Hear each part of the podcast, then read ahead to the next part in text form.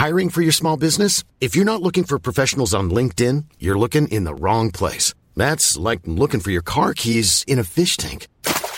LinkedIn helps you hire professionals you can't find anywhere else, even those who aren't actively searching for a new job but might be open to the perfect role. In a given month, over 70% of LinkedIn users don't even visit other leading job sites. So start looking in the right place. With LinkedIn, you can hire professionals like a professional. Post your free job on linkedin.com slash people today. Ey, Eh, uy, está- ay, espérate, cabrón. Ah, no, espera. ¿Está? Bien, a ver, se. Hola, hola, hola, hola, hola, hola, hola, ¿cómo hola, hola. escuchan? ¿Cómo nos escuchan bien? hola. Ya saben que aquí nunca estamos preparados. Para este maravilloso podcast llamado Historia para ¿Qué Tontos. tal? ¿Cómo están? Podcast. Bienvenidos. Ay, mira. Oh yeah, ¿cómo están? Bienvenidos muchachones a este bonito capítulo de Historia para Tontos, su podcast en el que dos carnales platicamos de historia para hacerlo un poquito más interesante. Como siempre me presento, soy Iker y el día de hoy me acompaña, como siempre, el bonito co-host. Qué guapo eres, amigo. Ya Teca lo sé, ya lo sé, pero ya Historia estoy- para tontos. Ya tengo novia, amigo, lo siento. y puras fallas. El, el siempre tendencioso, Es siempre tendencioso, el siempre polémico. el siempre polémico Historia para Tontos. Hola, ¿cómo están? Buenas tardes. Buenas, buenos buenas, días, buenas. buenas noches. Sí, que se nos pusieron locos en el Facebook, Sí, amigos. Se vayan nos a ver, vayan a buscar el grupo de Historia para Tontos podcast. Los dos, los dos, porque lo de Israel se armó en el tuyo. Ah, sí, también. Lo de Israel se armó en el de Teca y el, lo de la iglesia se armó en la nuestra. Entonces estuvo siempre, siempre, siempre la tendencia, siempre la vanguardia. Pues es que, pues, güey, si la vida no es. Ay, cabrón, perdón. Qué pedo. Si la vida no es, este. polémica.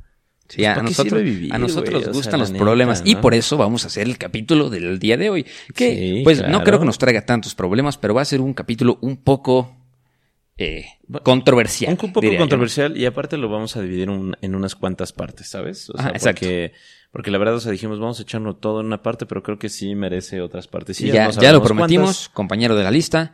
Anótalo. Uno más. Uno, más, al costal. Uno más al costal. Porque pues el día de hoy les vamos a platicar sobre el descubrimiento de América con signo de interrogación. Descubrimiento con un signo de interrogación gigantesco. Gigantesco. ¿No? Eso, muy bien. Exactamente. Perfecto. ¿Son aplausos o es lluvia, güey? No sé, pero No mira, sé. ponle... Mira, están, están a punto de borrar los chones del Bastian. Sí, es lo que estaba viendo. Vamos es que para los que no sepan, estoy así dentro de... Estamos en mi depa, ya tenemos una mesa. Estamos, Oye, en estamos, unas mira, me sillas. escuchan, escuchan. Una mesa. Miren la silla.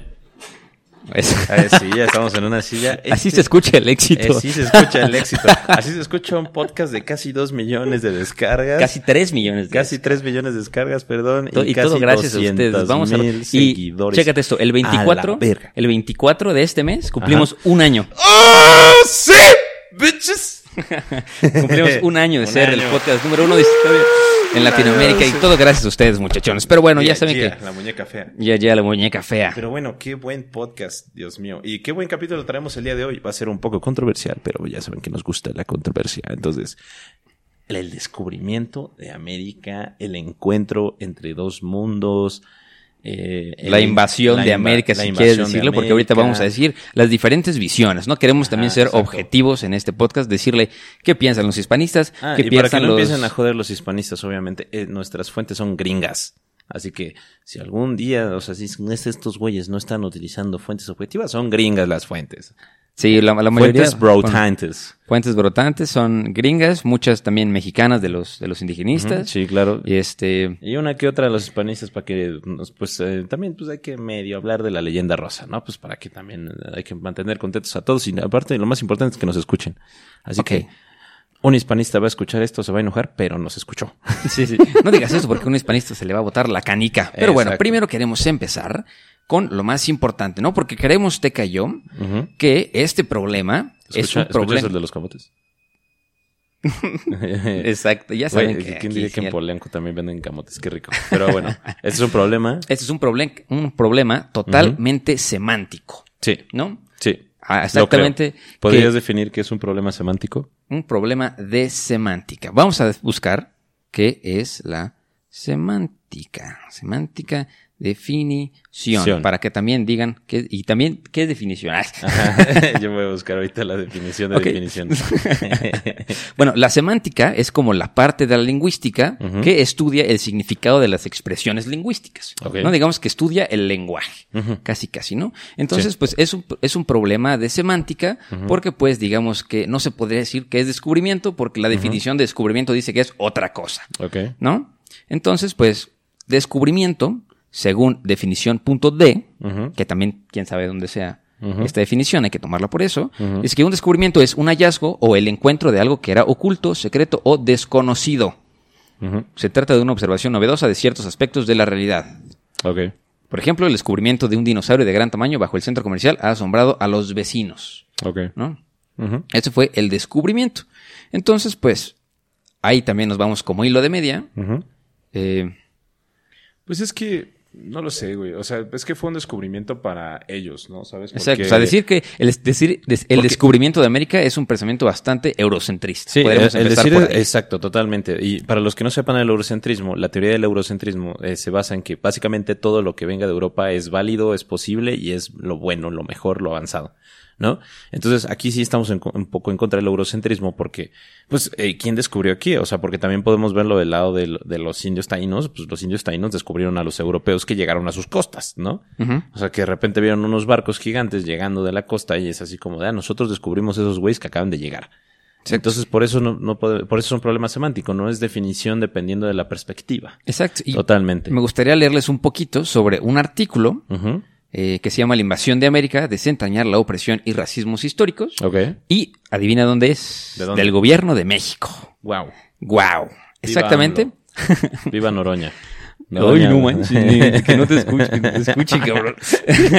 Pero bueno, dice, las palabras importan, no solo porque ayudan a comprender y explicar problemáticas, relaciones sociales, hechos y contextos, sino porque son capaces de crearlos y encauzar la forma en la que los comprendemos.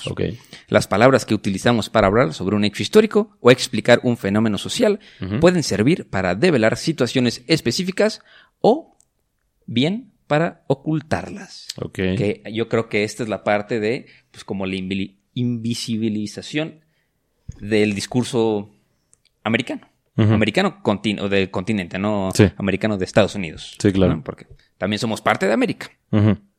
Entonces, pues bueno, yo creo que por aquí podemos empezar a decir, ¿no? Pero un poquito de contexto, ¿no? ¿Qué estaba pasando antes? Porque es un podcast de historia. No nos vamos a poner aquí a Ajá, semántica, y- semántica, y, filosofía, lingüística. porque pues se nos va la gente, ¿no? Se Ok. nos- ¿Qué pedo de historia para tontos? A ver, entonces. lingüística para tontos. ¿Qué estaba, pa- ¿Qué estaba pensando? ¿Qué estaba pensando? Pensando. Ok, pues, ¿cómo? Lo padre de este capítulo es que también va ligado un poquito con el capítulo pasado. Sí, ¿no? Pues. ¿se, acuerdan que Cristóbal Colón agarró mucha inspiración de Marco Polo, ¿no? De esos, Sí, de, era- era de- fanático esos, de Marco esos Polo. exploradores eh, que recorrían la ruta de la seda, como Marco Polo. Pues bueno, en el contexto, ¿qué está pasando antes Ujú. de 1522? No, Bueno, 10 12. O, o podemos empezar, ¿sabes con qué, güey? Con lo que es la teoría de la, de la Tierra Redonda, ¿no? Que es donde también Ok, se bueno, basó vámonos hasta, atrás. Vámonos así, hasta lo más sí, atrás que por- podamos. porque justamente mucha gente piensa que la teoría de la, de la Tierra redonda, pues es es prácticamente bastante nueva. Ajá. Exactamente, pero O sea, no, se la no. debemos a un carnal de nombre Erastóstenes. No, e inclusive ante, antes de Antes de Erastóstenes. Erastóstenes, los mismos griegos, o sea, tenían como esa lógica que era como de, güey, o sea, si el Sol es redondo y la Luna es redonda, pues por ende la Tierra debe ser redonda, Ah, ¿no? Como que no le daban tanto pensamiento. Ajá, como sí, que lo daban como, era- hecho y era un poco bueno, más, ajá, era un poco más lógico, o sea, como de lógica, ¿no? Porque también, pues, este Pitágoras hable de, de eso, ¿no? De que la, la, eh, la Tierra debería de ser esférica y también eh, lo habla el historiador Heródoto, e inclusive también Platón es alguien que, que se refiere al mundo, ¿no? Como un, un globo. O sea, Platón se refiere al mundo como un globo, como algo totalmente esférico.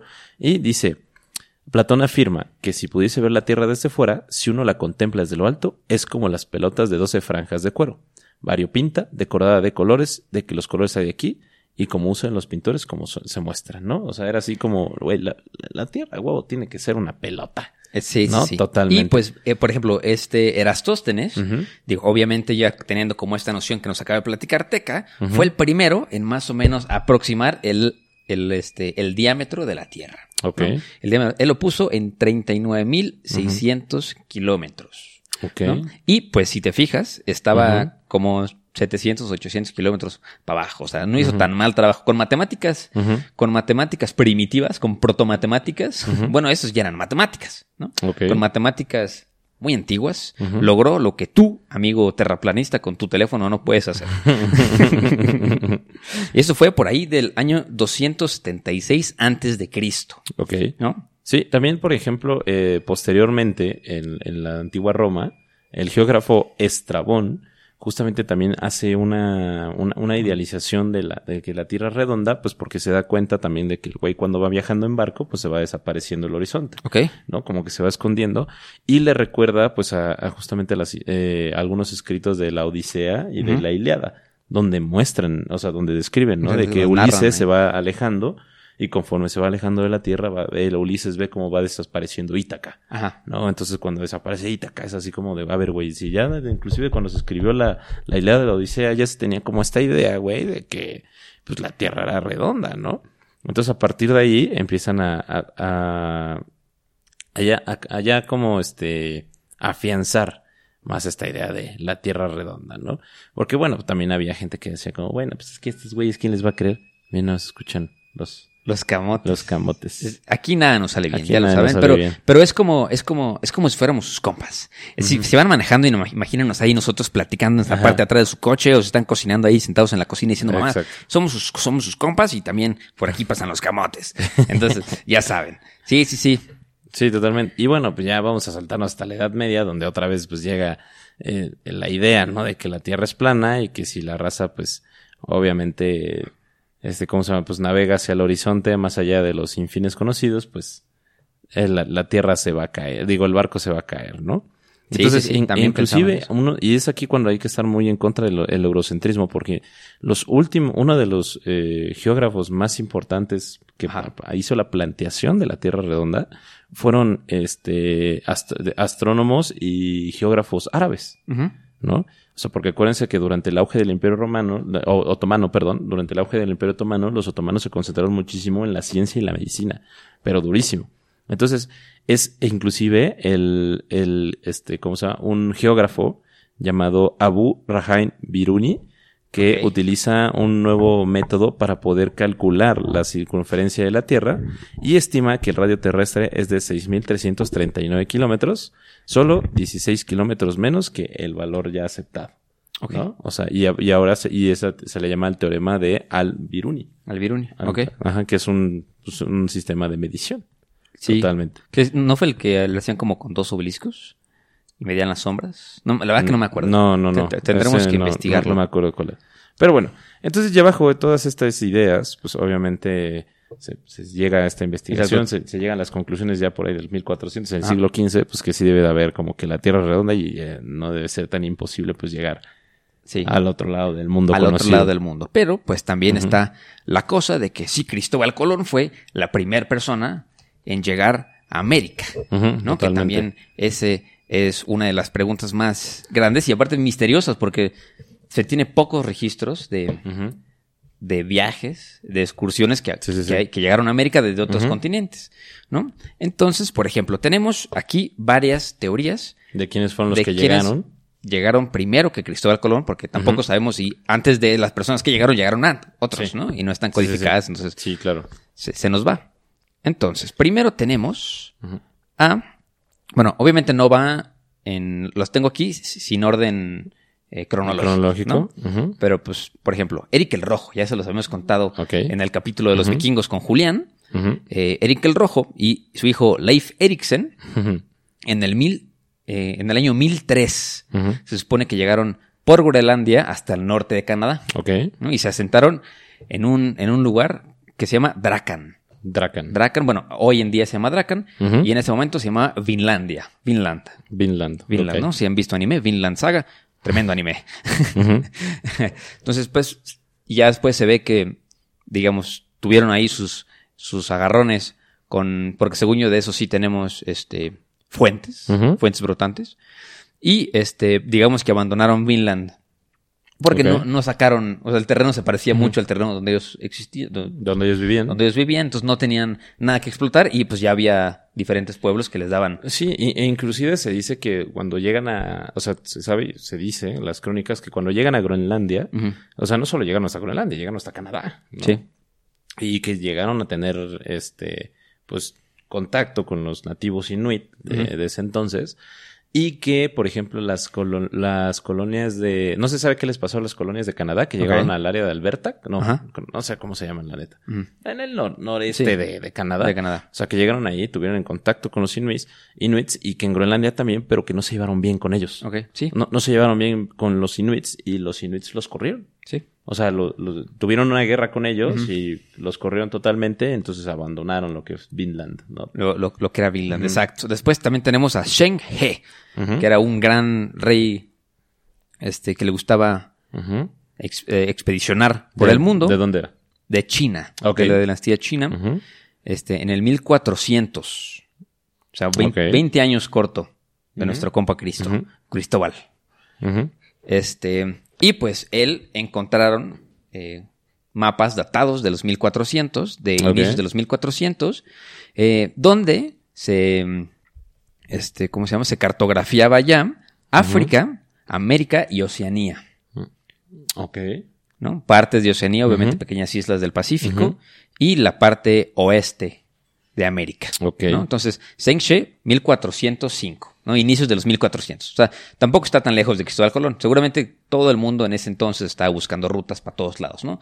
Porque ya se conocían entre sí, ¿no? Sí, claro. El, el China ya conocía a Europa y Europa a China. Sí, pues porque ya de y Europa a África y África a Europa y Eh, O sea, bueno, ahorita llegaremos a eso, pero acuérdense que, o sea, lo que querían era buscar nuevas rutas comerciales. Sí. ¿no? Sí, ya el- que las contamos rutas en el capítulo pasado.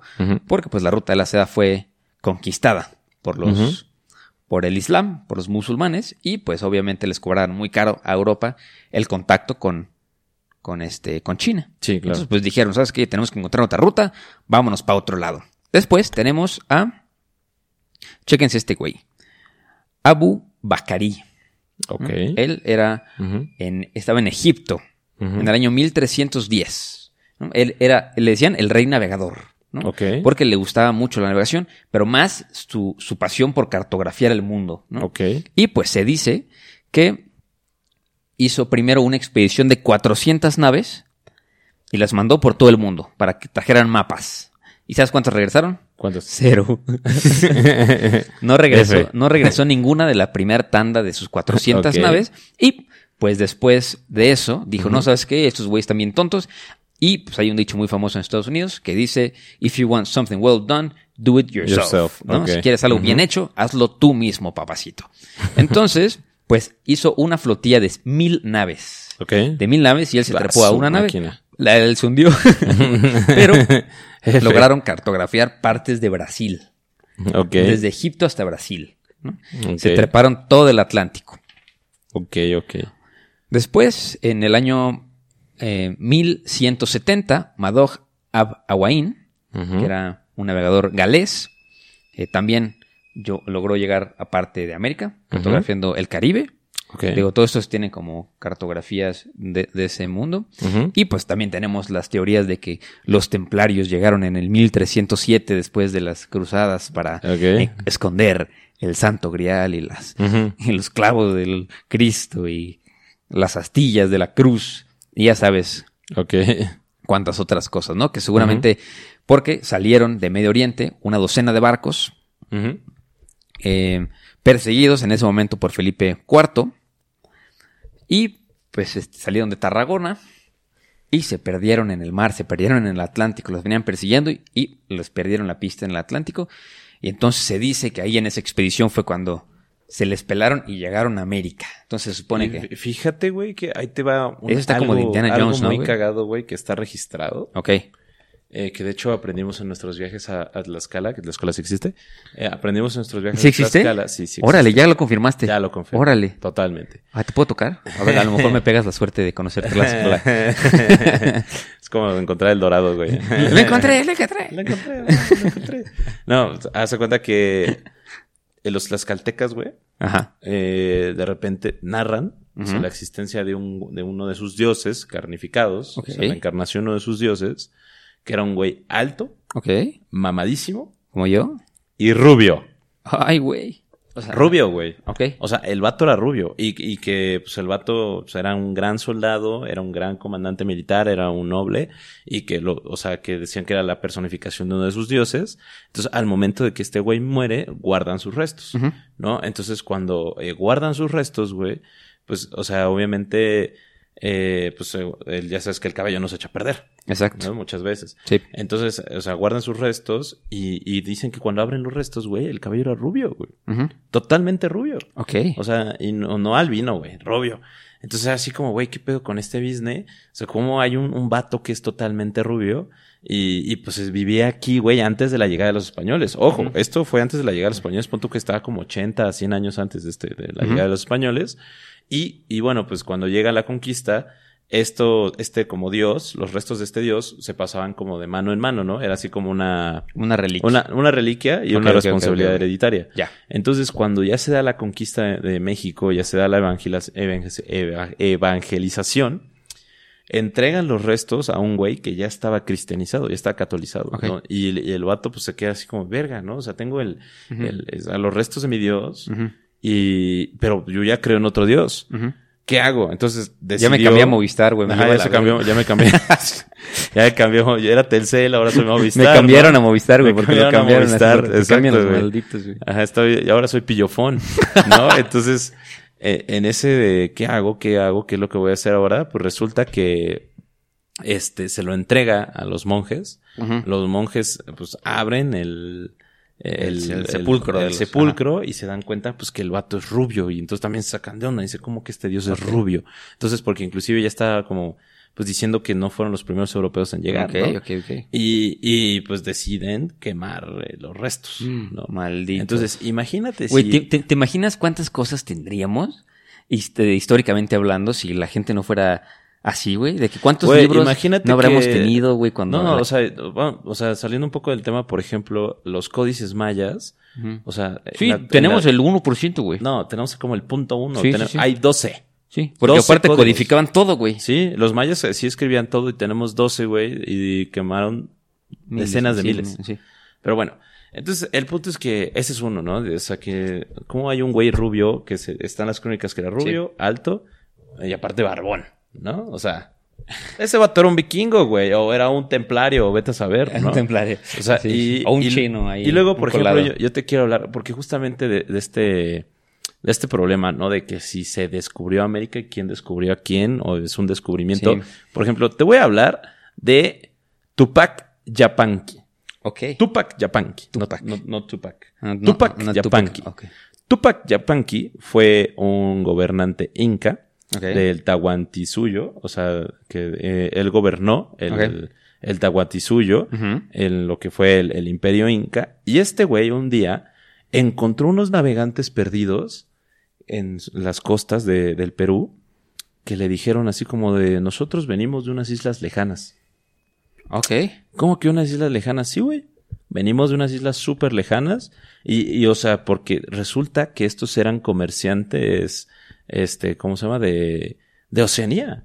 Ok. O sea, eran güeyes que venían de Oceanía, que se perdieron y terminaron en las costas de, de- del, del imperio inca, ¿no? De- del imperio tahuantinsuyo. ok. Totalmente. Entonces, lo que dice Tupac eh, Yapanqui, Yupanqui, que era un güey, pues que era súper eh, pilas, que a sus 25 sí. años, igual que Alejandro Magno, conquistó la mitad del mundo inca. Sí, bueno, es que también se morían a los 40. Sí, Entonces digamos ajá. que a los 25 era la mitad de tu vida. Ajá, exacto. Y entonces en 1465 decide armar un, este, ¿cómo se llama? Dec- decide armar una misión en barco en busca de, de pruebas de que hay, pues, otros, otras civilizaciones, ¿no? Otros pueblos no conquistados. Ok, ¿No? ok, o sea, de- y así como que dijo como, Sí, no, bueno. no, era, no era de que, ay, tengo curiosidad de ver si me encuentro a alguien. Nada de que, a ver, a quién más me chingo. Ajá, sí, justamente. Entonces, eh, pues fue como de, güey, pues vamos a armar un, unas embarcaciones y el güey se hace 120, embarca- 120 embarcaciones con Ujú. 2000 hombres y órale, vámonos hacia, hacia el Pacífico, ¿no? Bueno, en ese entonces les llamaban de otro lado. O sea, vámonos hacia el Pacífico y a ver qué encontramos. Entonces, es este cuate que llega a las Polinesias. Llega hasta las Polinesias, a la, a una, a la isla de Au- Au- Auchumbi Manguevara, ¿no? Que está a 6.500 kilómetros del Perú. Ok. O sea, viajó 6.000 kilómetros, 6.500 pelo- kilómetros a Auchumbi Manguevara. Y ahorita ese es lo que conocemos nosotros como las Polinesias francesas. Ok. O sea, ese güey llegó Sí, sí, sí, sí, sí. Ajá, de las Polinesias francesas, la- o sea, las, las invadió, las conquistó, lo que sea, y de ahí sal- este, se regresa porque descubren corrientes marinas que lo podían regresar, que lo conocemos como las corrientes de Humboldt, Ajá. y se regresa por las corrientes y descubre las Islas de Pascua. Sí. Llega a las Islas de Pascua, que, Que- es la isla que de si no Nina- fuéramos, Ninachumbi. si, si no fuéramos tan eurocentristas, le hubiéramos puesto las corrientes de Tupac. Ajá, exacto. De Tupac. Ajá, serían las islas de, de Tupac. de, de- de Tupac, eh, Tupac Amaru. Y este, y bueno, pues, o sea, ahí es lo que estamos viendo. En este caso estamos diciendo que fueron los incas los, que- los que en verdad descubrieron las Polinesias, güey. Sí. Porque descubrieron las Polinesias casi 17 años, creo que 17 años antes que Cristóbal Colón llegara a América. Exacto. ¿no? Pero no podemos decir que descubrieron las Polinesias porque ya había gente viviendo ahí. ¿No? Entonces solo llegaron a las Polinesias, a lo que ahora son las Polinesias francesas, y pues el cabrón regresó pues con animales, oro, plata, esmeraldas, joyas y hasta con esclavos. Ok. O sea, imagínate. Estamos hablando que también lo- los incas pues eran excelentes navegantes en ese entonces, ¿no? Sí, sí, sí. ¿No? Y, sí fue como una misión. Sí, no le debía nada a los egipcios o a los Ajá, mongoles, justamente, o a ¿no? los- Exacto. Y, Y, y estamos hablando que, por ejemplo, la primera misión hacia Oceanía fue en 1605. Ujú. O sea, 200 años, casi 200, bueno, como 150 años después de, de que Tupac, eh, ¿qué? Yupanqui, Yupanqui. llegara a las Yupanqui. Polinesias y llegara a las Islas de Pascua. No mames. Güey, es que sí. La historia es muy interesante, Sí, Por, eso, por eso estamos aquí platicando de ella. Porque, Sí, bueno, totalmente. también, Ay. también me gustaría así comentar muy rápido de que, pues el resto de, bueno, la mayoría de estas teorías precolombinas son muy especulativas, ¿no? Porque digamos que muchas veces no se tiene la certeza al 100% de que, o sea, no, no tenemos como evidencia muchas veces, o sea, tenemos evidencia, pero no la suficiente como para garantizar un 100% de que esto pasa. Por ejemplo, hace poco este, se acaba de tumbar la teoría que la verdad que pues, para mí se me hace muy lógico que esta no sea la cosa, pero pues decían que, que el pueblo olmeca tenía un posible origen africano, no si te acuerdas Ah, de esa sí, mamada. sí, güey, que estaban diciendo que los africanos habían llegado por costas. Sí, de que te dicen, güey, es que viste la cabeza olmeca, parece un africano, con, sí. por la nariz así ancha y, y todos los Sí, sí, rasgos sí, y sí, los sí. labios grandes. Entonces, pues ya después, este, pues ya las pruebas genéticas han demostrado que las poblaciones olmecas, pues no están relacionadas con las poblaciones africanas. Sí, para nada. Pero pues eso, eso, eso les dice a ustedes mucho sobre como el carácter especulativo de estas teorías, ¿no? Para Sí, que totalmente. también lo tomen por como es, ¿no? Y pues investiguen un poquito más si les investiga, por- digo, si les interesa.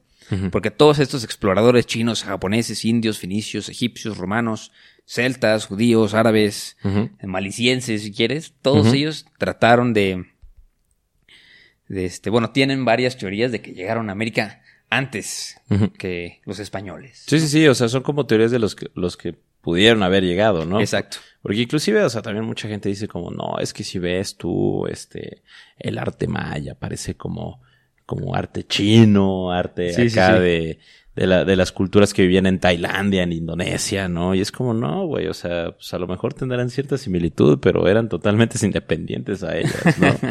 Entonces, bueno, ante todo esto, ya vimos que el descubrimiento es algo ambiguo, ¿no? Llamarlo descubrimiento puede ser un poco ambiguo porque pues a lo mejor mucha gente ya lo había descubierto a priori y que inclusive por lo mismo de que pues los peruanos, bueno, los incas descubrieron las Polinesias, así nos estamos pues dando en ese Hiring for your small business? If you're not looking for professionals on LinkedIn, you're looking in the wrong place. That's like looking for your car keys in a fish tank. LinkedIn helps you hire professionals you can't find anywhere else, even those who aren't actively searching for a new job but might be open to the perfect role. In a given month, over 70% of LinkedIn users don't even visit other leading job sites. So start looking in the right place. With LinkedIn, you can hire professionals like a professional. Post your free job on linkedin.com/people slash people today. pues en ese como sentir, ¿no? Porque imagínate, güey, yo, yo creo, yo creo que si por ejemplo los incas no hubieran sido conquistados por lo- los españoles, esos güeyes hubieran sido grandes navegantes, Sí. ¿no? O sea, pues viajar miles de kilómetros nada más para ver qué hay. pues eso suena algo muy de Colón, ¿no? Sí. Totalmente. Sí, sí, sí. Entonces, pues bueno, vamos a dar un poco, vamos a regresarnos ya hasta Cristóbal Colón. Así ya, yo ¿no? un salto adelante a Cristóbal Colón. ¿Qué Hasta- estaba pasando un poquito antes de que Cristóbal Colón? Vamos a dar el contexto ahora El contexto. de Cristóbal Colón. Bueno, el contexto es que ya se había dado la ruta de la seda, ¿no? Marco Polo ya había hecho su viaje totalmente y ya, este, pues llevó las maravillas de, de Oriente y pues ya fue como de nosotros queremos, este, y por eso, pues, el, el- al mundo árabe se le llama Medio Oriente, ¿no? Exacto. Porque en teoría el Oriente era hasta China. Exacto. Entonces, pues, eh, se empiezan a crear unas rutas comerciales de especias. ¿Cuál le pasa? ¿Cuál le pasa? Rutas. Ah, es ¿Cuál le que- pasa? eh, ah, espérame, pausa. Y volvemos, lo Listo. sentimos, tuvimos un momento muy América Latina donde había ropa en el tendedero y, Y dijimos, la ropa, güey. y- Salimos ajá, está lloviendo. Pero bueno, regresando, eh, estábamos que pues ya está la ruta de la seda, o sea, bueno, lo que conocemos como la ruta de la seda, ya hay un intercambio comercial, pero ¿qué pasa, güey? Pues cae el imperio romano, el imperio bizantino, y el imperio otomano pues tiene su auge y pues el único mundo conocido tenía que pasar a huevo por el imperio otomano, ¿no? Totalmente. Entonces, ¿qué, qué, qué pasaba? Pues si los reinos eh, europeos querían comercial con, con los imperios chinos, con los imperios eh, japoneses, con los imperios eh, indios, los, eh, etc, etc, etc, todas estos, estas culturas asiáticas, pues tenían que pasar a huevo por el imperio otomano. Y estos comerciantes tenían que pagar muchísimos impuestos, ¿no? O sea, sí. impuestos era sumamente inseguro, era muy inseguro pasar por el imperio otomano, pues porque eran cristianos y eran los musulmanes, o sea, era, era toda una travesía totalmente, Sí. ¿no? Entonces eh, es cuando nace esta necesidad, eh, una gran necesidad de poder encontrar nuevas rutas eh, comerciales. Y bueno, eh, vamos a poner unas fechas, unos pequeños antecedentes. En 1431, el navegante portugués Gonzalo Velo Cabral zarpa en un viaje de exploración hasta las Azores. Luego continúa Bartolomé Díaz, que dobla Cabo de Buena Esperanza y descubre el paso alrededor del extremo sur de África. El, el Bartolomeu Díaz fue Ajá. como más o menos como el Cristóbal Colón portugués. Ajá. ¿no? Digamos que unos, años- unos años antes del descubrimiento Sí. de América, pues los viajes marítimos portugueses a la India y bordearon la costa de África y pues llegaron hasta el Océano Índico. O sea, sí, sí le dieron la vuelta a África. Entonces, digamos Sí, que ellos encontraron también una ruta, Una ruta. a las Indias, Y- pero ellos sí llegaron a las Indias. ellos sí cumplieron. Sí, sí cumplieron el- el destino. No, y es que aparte, ¿sabes qué?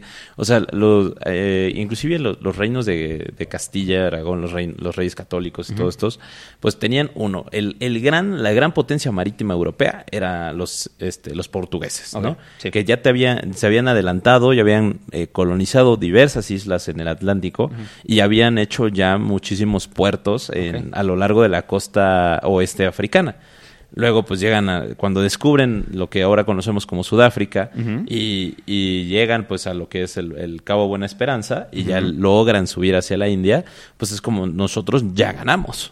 O sea, era un ya ganamos, ya logramos, güey, descubrir el paso hasta la India. Y luego si te vas del otro lado, güey, eran los venecianos los que controlaban el, todo el comercio mediterráneo. Sí. Y aparte de los venecianos, pues todo lo que era Medio Oriente y el Oriente, pues era el Imperio Otomano más, que era larguísimo, ¿no? El viaje era exacto, sumamente exacto. largo.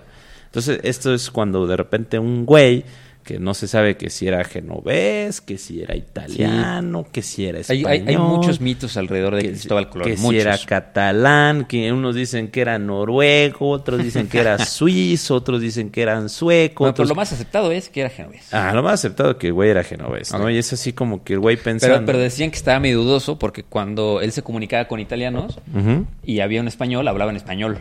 Entonces, pues un genovés debería de hablar italiano, ¿no, güey? Sí, en teoría. en teoría. Pues sí. Entonces era, era algo muy raro, así como no se sabe muy bien de dónde era Cristóbal Colón, pero se sabe que trabajó para los reyes católicos de España, ¿no? Era como ya lo más importante. Entonces, este, pues justamente este güey, pues dice así como de, pues, la neta, yo creo que, o sea, ya después de leer como todas las teorías de la Sí. de, de que la Tierra era redonda y no plana, pues dice, ¿por qué no? Este, pues igual y sí, este, pues sí es redonda y no creo que la, la ruta me tome más de un mes de viaje, ¿no? Ajá. En barco. Porque pues cuando reg- regresa este güey, pues este, ¿cómo se llama? El Bartolomé Díaz, Sí. se tarda un chingo. Sí, y, y hecho también Bartolomé Díaz fue la razón por la que los reyes portugueses no, no le dijeron que sí a, A- Colón. a Colón, No, ajá, porque por- ellos ya traían su propio rollo, ya habían descubierto Cabo Es- este, Buena Esperanza, Ujú.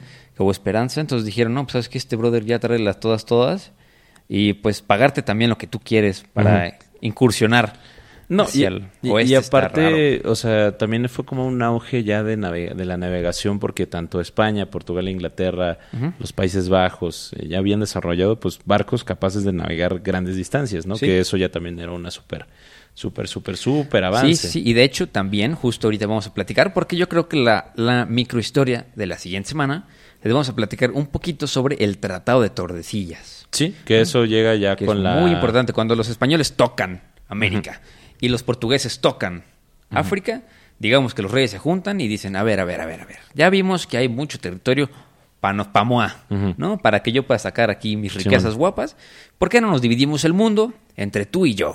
Entonces, eh, de, esos, de eso más o menos trata el Tratado de Tordesillas. Entonces, Sí, más o menos. está muy interesante. Spoiler alert para la siguiente micro. Estén atentos. Totalmente. Pero bueno, entonces cuando Colón dice, bueno, ya vamos a buscar patrocinadores. A ver. Patreons. Patrons. vamos, a, vamos a empezar a buscar Patreons para este viaje, que pues, no va a tardar tanto, no va a costar mucho. Este, pues llega eh, primero con los reinos italianos, le dicen que no. No, es como no, no- no creemos en él. Luego llega con- también con los portugueses, llega con Juan II de Portugal y ya le hace la planeación de, de cruzar el Atlántico, pero como este güey estaba más convencido, pues justamente lo que hizo este, este ¿cómo se llama? El, el Díaz, El Díaz. el Bartolomé Díaz. Díaz, pues sí fue como de, güey, ¿para qué tenemos, queremos, o sea, generar otra ruta si mejor nos concentramos en esta, ¿no? Entonces es ahí cuando pues ya busca, este, pues a, a los reyes de Castilla, ¿no? Y Aragón, a los reyes católicos Sí, sí, sí. Que pues estaban gobernando España. Y que, ah, pues, o sea, también al principio pues lo, lo rechazaron, pero pues al final sí fue como, bueno, güey, no, o sea, ¿cómo, cómo se dice? Que les, les dijo que no les iba a costar tanto, que inclusive el viaje, el primer viaje costó dos millones de malaverines, que era el equivalente a lo que costaba un baquete real. Órale. Ajá. Ok. Sí, güey. Imagínate cuánta feria costaba un banquete real, güey. Sí, o sea, no, era que el viaje costaba poco. Ajá, Es güey. que el banquete real costaba un vergo. Es que- que exacto, güey. es como ir a comer al Ryoshi. Án- Ándale, güey. Yo no yendo aquí al Dante, güey, a pagar cuatro mil baros de, de comida, güey. Sí, caray. Pero bueno, entonces ya es cuando justamente pues se convence, ¿no? O sea, ya convence a los a los reyes de Castilla, le dan un financiamiento de dos millones de malaverines ya para poder este financiar y finalmente sale el 3 de agosto de 1492 con dos carabelas, cara- carabelas y una nao. Y una nao. ¿no? La India, la niña, que eran las nao, de las calaveras, ca- carabelas. Sí, aquí los, los decir, Verga, estamos fatal, güey. Qué- Sí, güey. Y, bueno, la, la- y una nao que era la Santa María, que era como su mejor barco, ¿no? Ok. Hacen una, cuando ya zarpan, hacen una parada en las Islas Canarias. Llegan, llegan a las Islas Canarias, ¿no? No. Después de siete meses. No, primero hacen una Ah, bueno, parada en las. Islas Canarias para hacer reparaciones Sí, sí, de los sí, barcos. Y posteriormente llegan hasta, este, ¿cómo se llama? Lle- Llegan a... A Guaraní, ¿no? Que es San Salvador. Que- Ajá, llegan a San Salvador o la isla de Guana, Guanau, Guanauni. Guana, ay, no sé, güey. Guananí. Bueno, eso, pero llegan el 12 de octubre de 1492. El ¿no? 12 de octubre, la fecha Septiembre, octubre. Dos muy meses, peleada aquí en no México, seis, el Día de la Raza, Ajá. que ya no se celebra el Día de la Raza. Muchos países en América Latina celebran el Día de la Hispanidad, digo, de la, de la, del indigenismo. Ajá, el Día del Indigenismo. Eh, se le puede conocer, el 12 de octubre se le conoce como el Día de la Raza, el Día del Indigenismo. En España se le conoce como el Día de la Hispanidad. Sí, ¿no? Creo que sí. Creo que sí, no sé. Pero bueno, el 12 de octubre de eh, este, 1492, Cristóbal Colón llega con sus tres barquitos este, a, a la isla de Gua- Guanaui. Guanaui. ajá. Guana, Guanahani. Guanahani. Ay, quién sabe. X, güey, Eh, sí. Bueno, y que él, él, pues la, la titula como San la isla de- Salvador. de Salvador. ¿Por qué? Por eso le cambié el nombre, porque estaba medio difícil. Sí, le, le pone la isla de San Salvador porque pues la neta ya se están quedando sin comida, eh, los, los marineros estaban súper amotinados porque pues este Colón les dijo, nah, nos tardamos un mes en llegar, güey. Y de hecho el objetivo era llegar a al actual Japón, Ok. o sea, ahí querían llegar, Sí. a lo que hoy conocemos como Japón, este, pero pues no llegaron y pues llegaron a, a San Salvador y ya después de casi dos meses de viaje. Entonces, no se sabe muy bien a dónde llegaron. O sea, se piensa que al principio que la isla de San Salvador a lo mejor estaba en las Bahamas o en las islas de Turcas y Caicas. Ok. Que Dato son- curioso rápido. ¿Cómo, ¿Sabes cómo le decían los españoles a Japón? ¿A dónde querían llegar? ¿Cómo? A Zipango. A Zipango. Zi- Zipango. Zipango. Zipango, decían, o sea, digamos que lo que ahora es Japón, para los españoles de ese entonces, de los 1420, era Zipango. Ok. Los queremos Ok. llevar a Zipango. Ese era como su. Ajá, objetivo. ese era lo- el objetivo. Entonces ahí ya cuando llegan a, a, pues, la isla de San Salvador se encuentran eh, con los primeros indígenas y los primeros eh, colonos que eran los taínos. ¿no? Entonces cuando llegan con los taínos pues es así como de wow, o sea, los taínos fue como de wow, descubrimos gente blanca y los blancos fue como de wow, descubrimos, descubrimos gente morena. Y. Descubrimos esclavos. Ándale, güey. Los, los taínos, wow, descubrimos gente morena en nuestras costas. Los españoles, wow, descubrimos mano de obra barata esclavizada. wow, descubrimos explotación laboral. sí, sí, sí. Y, y bueno, este, pues se encuentran con los taínos y al principio tienen una buena relación, ¿no? Pues porque era así como de descubrirse. Llegan los españoles, obviamente, con esa mentalidad y ese pensamiento que llegaron a la India. Ok. De hecho, se hace una estimación así como que, ah, bueno, sí, a lo, a lo mejor no es como tanto la India, pero sí estamos ahí como por ahí, por Indonesia, un pedo así, Sí, ¿no? sí, sí. Totalmente, ¿no? O sea, estamos cerca. Sí. Sí, esa era la idea. Y hasta Eh, la fecha, güey, y hasta la fecha no nos quitamos muchas veces aquí en las sociedades mexicanas el insulto de indios. Justamente, ¿no? por eso, o sea, y de Hasta hecho la ahí viene que- la palabra indígena, Sí. ¿no? O sea, totalmente. Que pues igual también puede ser un, un término totalmente Sí, eurocentrista, pero bueno. Entonces, eh, cuando Colón llega y los conoce, primero te mantablan unas buenas relaciones. O sea, hay, hay una pintura muy famosa, no me acuerdo de quién es, de Colón llegando, ¿no? No sé si por ahí Sí, sí, sí. Y, y- pero pues también Colón y también los españoles se dan cuenta, eh, bueno, los, los marinos acompañantes se dan cuenta pues que estos güeyes son medio rústicos, ¿no? Ok. O sea, que los güeyes tienen armas, pues, pues no, no tan avanzadas como ellos, de que no tenían metalurgia, o sea, pero pues, que sí tenían algo muy curioso, que era el oro. Exacto. Pero bueno, eh, entonces Colón ya tiene la, la previsión de que era un pueblo fácil de esclavizar, ¿sabes? O sea, como que es como que estos güeyes no van a, a Y, causarnos y tantos lo problemas. dice en su en las cartas que yo les leí en unas microhistorias, ¿no? Si van al capítulo de, de cartas que cambiaron al mundo y escuchan la carta de Cristóbal Colón, eh, ahí explica lo fácil que él cree que es esclavizar, Ah. esclavizar a las personas Ah, ajá, los del taínos. nuevo mundo. Totalmente. Entonces, bueno, después de salir de la isla de San Salvador, eh, Colón eh, posteriormente continúa su viaje, porque pues, su, su viaje no era de colonizar. ¿no? Que, Colón, colonizar, wow. Órale. ¿Quién diría, no? Bueno.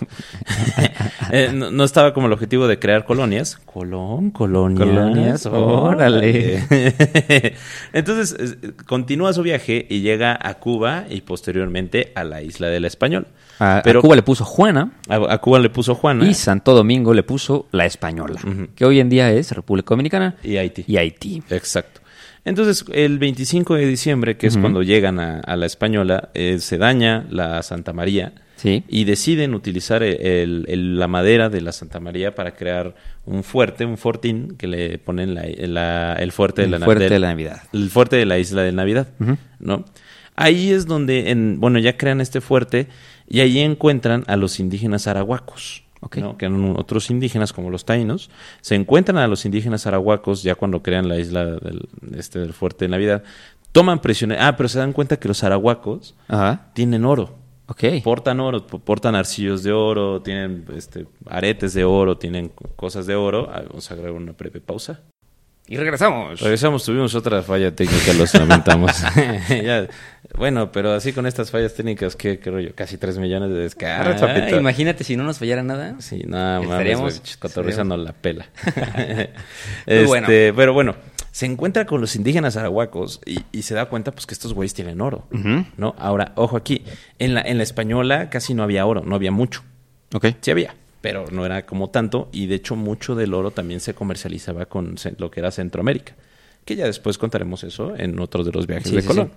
Entonces cuando eh, llega con los arahuacos, pues es así como de ustedes tienen oro y al fin encuentra oro Colón, que era algo que ese cabrón estaba buscando, ¿no? Sí. No, no estaba buscando tierra. Porque eso fue lo que les prometió a los reyes católicos. Eso le prometió a los reyes católicos, les prometió eh, un libre comercio, o sea, un Sí. libre paso totalmente, y también pues un chingo de pues de oro y de riquezas, esclavos. Ah, Tenemos un etc, botón etc. excelente que sirve para eso. Ah, sí. Que Sí, cuando que te cuando espera, espera, no, sí, no, ¿sí es ese? Eh, Ah, les ofreció oro. Entonces, pues justamente eh, captura a unos arahuacos y los obliga a, a decir que de dónde eh, pues, se encuentran el oro, ¿no? Pues también los arahuacos es como de, "Ah, sorry bro, I don't speak Spanish.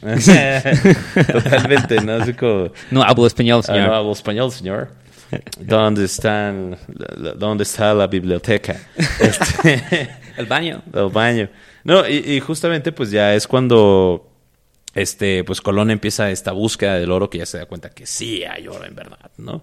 Totalmente. Entonces, es cuando eh, pues este Colón ya decide regresar de su primer viaje. O sea, ya dice como, bueno, ya descubrimos las tierras, obviamente todavía pensando que estaba en las Indias. Se dice, bueno, vamos a regresar a las tierras y, y emprende el viaje de regreso, ¿no? No sin antes dejar pues a una, creo que a 30 hombres en la isla de, del del fuerte de Navidad. Ajá. Y, de- y aparte se lleva como a 10 indígenas. Ok.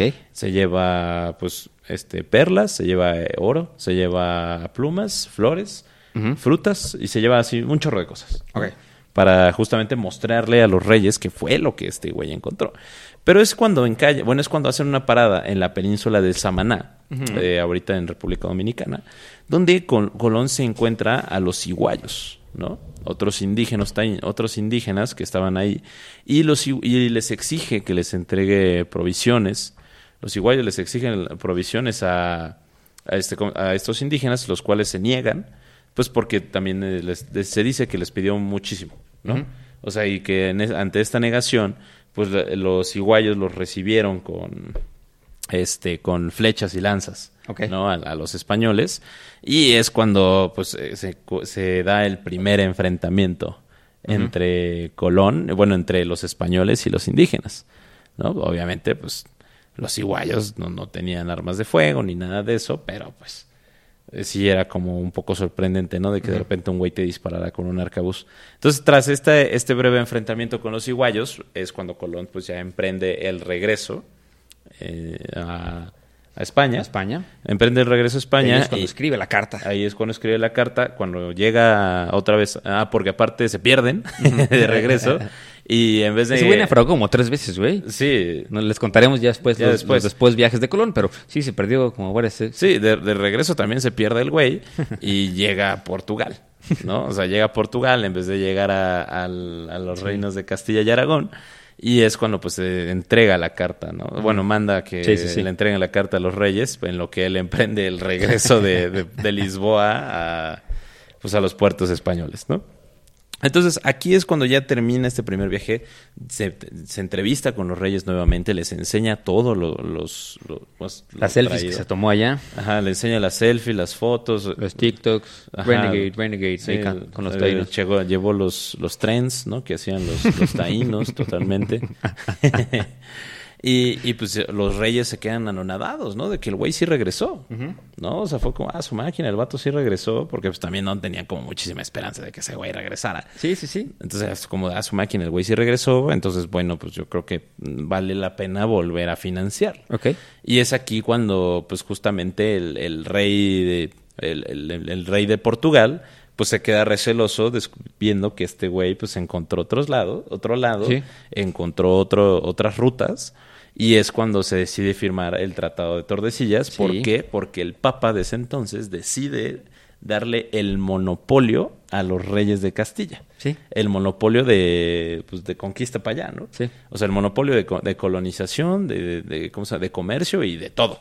Sea, el Papa lo decidió y los reyes católicos fue como de, bueno. Está bien, ¿no? Te voy a decir. Órale, pero- pues, necio.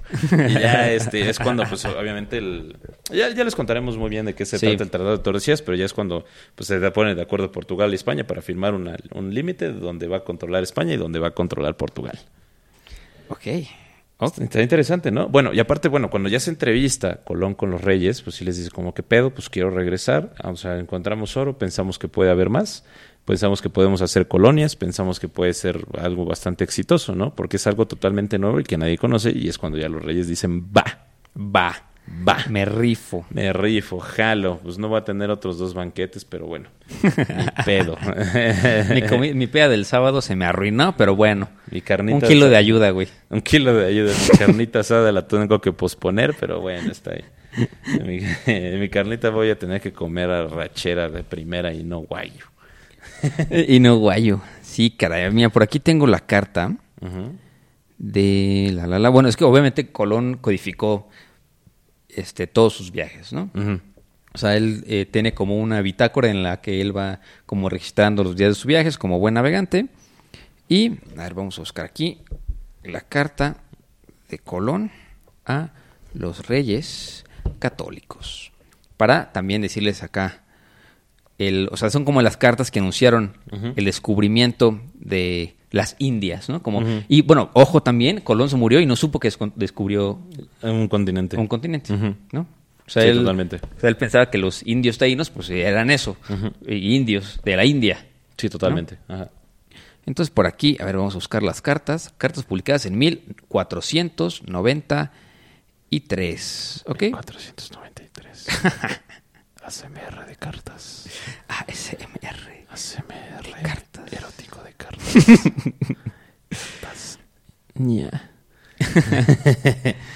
Este, pues bueno, este- estas cartas describen como los paisajes de Cuba, Pero obviamente da poca información geográfica sobre, sobre todos los paisajes que van diciendo, ¿no? O sea, como no tenían referencia, pues no tenían Sí, más o menos cómo decir. Y pues en cuanto a la española es aún más parca en detalles, ¿no? En ambos casos los datos que son aportados tienden a exagerar al tamaño de las islas. Se dice que Cristóbal Colón era un poco exagerado, así como su ídolo Marco Polo, ¿no? Porque Marco Polo también dicen que era un poco exagerado, igual Cristóbal Colón. Sí, porque de hecho inclusive narraba de que quería buscar las islas donde Marco Polo dijo que había caníbales y que había una isla exclusivamente de mujeres y, o sea, Sí, las Amazonas. ajá, sí, las sale. Amazonas y todo ese pedo, ¿no? Y pues después de exagerar el tamaño de las islas, eh, continúa describiendo eh, a los indios, como lo decía Vienteca, como seres dóciles, pacíficos, monógamos, sin propiedad privada y sin religión, lo que implica que debería ser fáciles de evangelizar.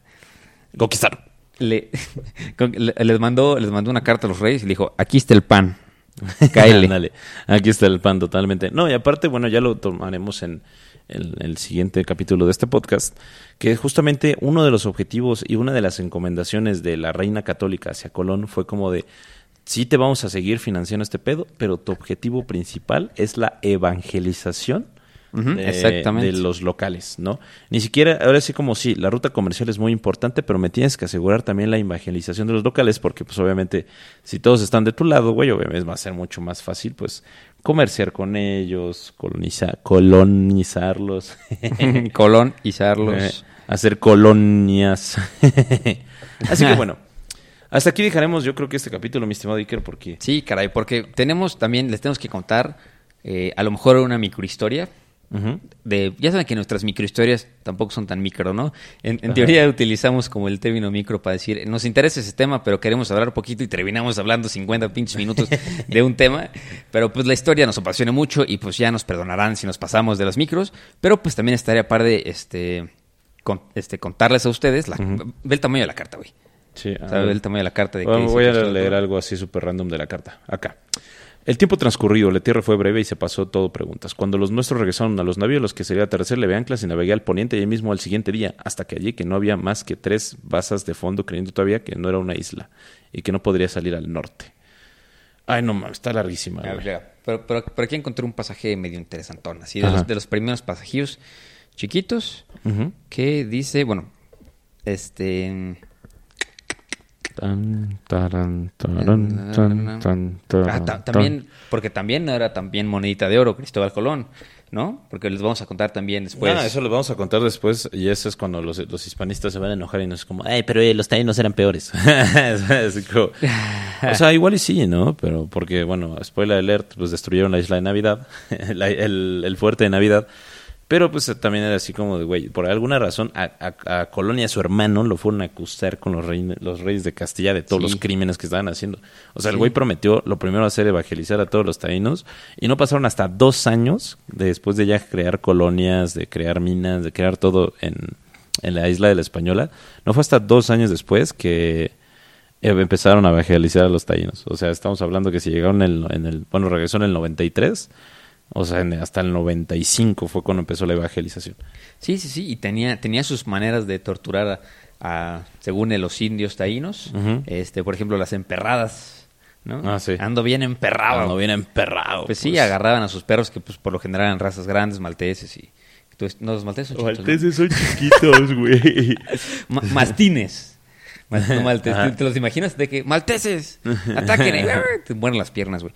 Pero no, de que agarraban perros muy grandes y pues te amarraban y, y órale. ¿no? Te echaban a los te echaban a los perros en el mal sentido de la palabra y te te mataban echaban los perros. te mataban los perros entonces digamos que era como su uy cabrón algo se movió ahí me escuché muy fuerte pero bueno yo Pero creo bueno, que- mis estimados, hasta aquí lo vamos a dejar porque la neta queremos hablar de los otros tres viajes porque no hizo uno, no hizo dos, Sino hizo tres. hizo tres, Exacto. hizo cuatro el cabrón, ¿no? No tenía nada que hacer más no que tenía buscar llenadera el hijo de su madre Pero bueno, ya esperamos que después de la segunda micro, la segunda parte de este podcast, la microhistoria que no va a ser tan micro, eh, ustedes nos definirán, ¿en verdad fue un descubrimiento? Exacto, yo creo que yo creo que después de ¿por qué se escucha tan fuerte, güey? What the fuck?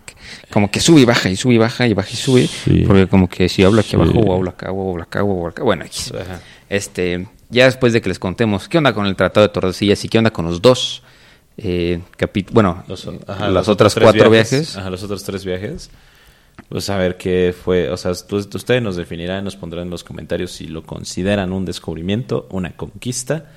El eh, encuentro de dos mundos si quieren ser muy o el políticos. inicio de un genocidio. Exactamente. Así que ya veremos. ¿no? Pero mientras tanto lo dejamos a criterio propio. Por, lo por lo pronto que chingue su madre este, Hernán Cortés. Por lo pronto que chingue su madre ese güey. Ajá.